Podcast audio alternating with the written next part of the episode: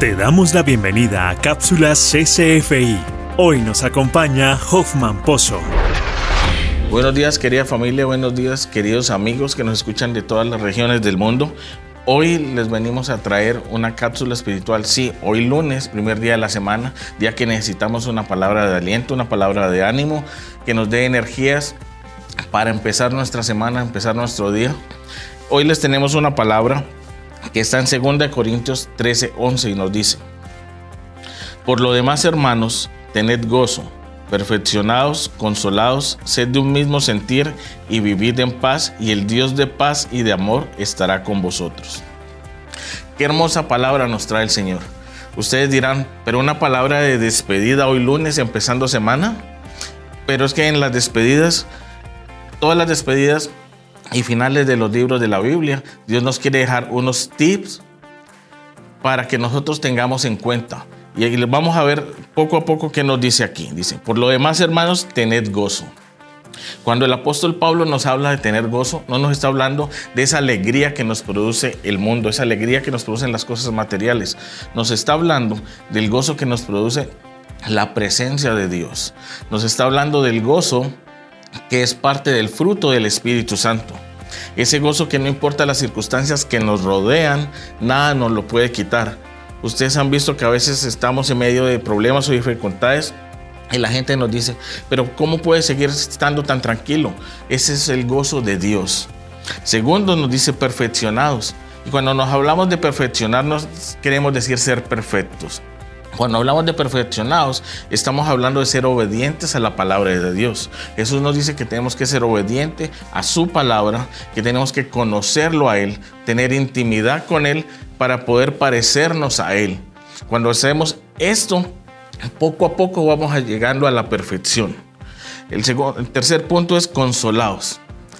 Tenemos un Dios de consolación, un Dios que nos consuela a nosotros y nos da con eso la capacidad de poder consolar a otros. En estos momentos de crisis, en estos momentos de necesidad, vemos muchas personas a nuestros alrededores que necesitan de una mano amiga que los pueda consolar.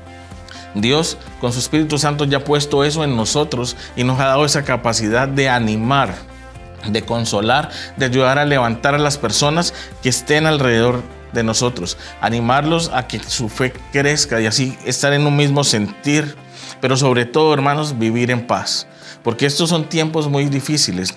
Son tiempos que vemos protestas, son tiempos que vemos que la gente no está de acuerdo, son tiempos de enfermedad, son tiempos de que hay gente sin empleo.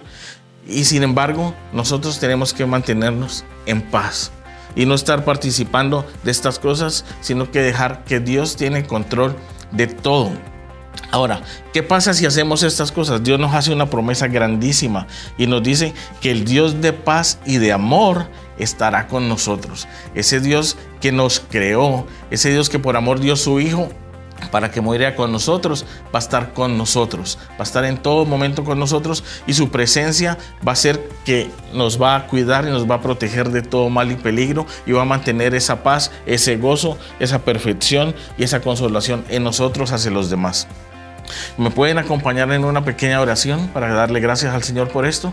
Señor Padre Celestial, te damos gracias, Dios mío, por esta oportunidad de que nos das aquí, Señor, reunidos a través de estos medios sociales con nuestros amigos de todo el mundo, para darte gracias, porque hoy lunes, Señor, nos estás levantando y nos estás diciendo unas pautas que si las seguimos, nos sabemos que tenemos la recompensa de que tú estás con nosotros, de que tú estarás con nosotros. Te damos gracias por todas las bendiciones que vienes, te damos gracias por la protección y tu cuidado en el nombre poderoso de Jesús.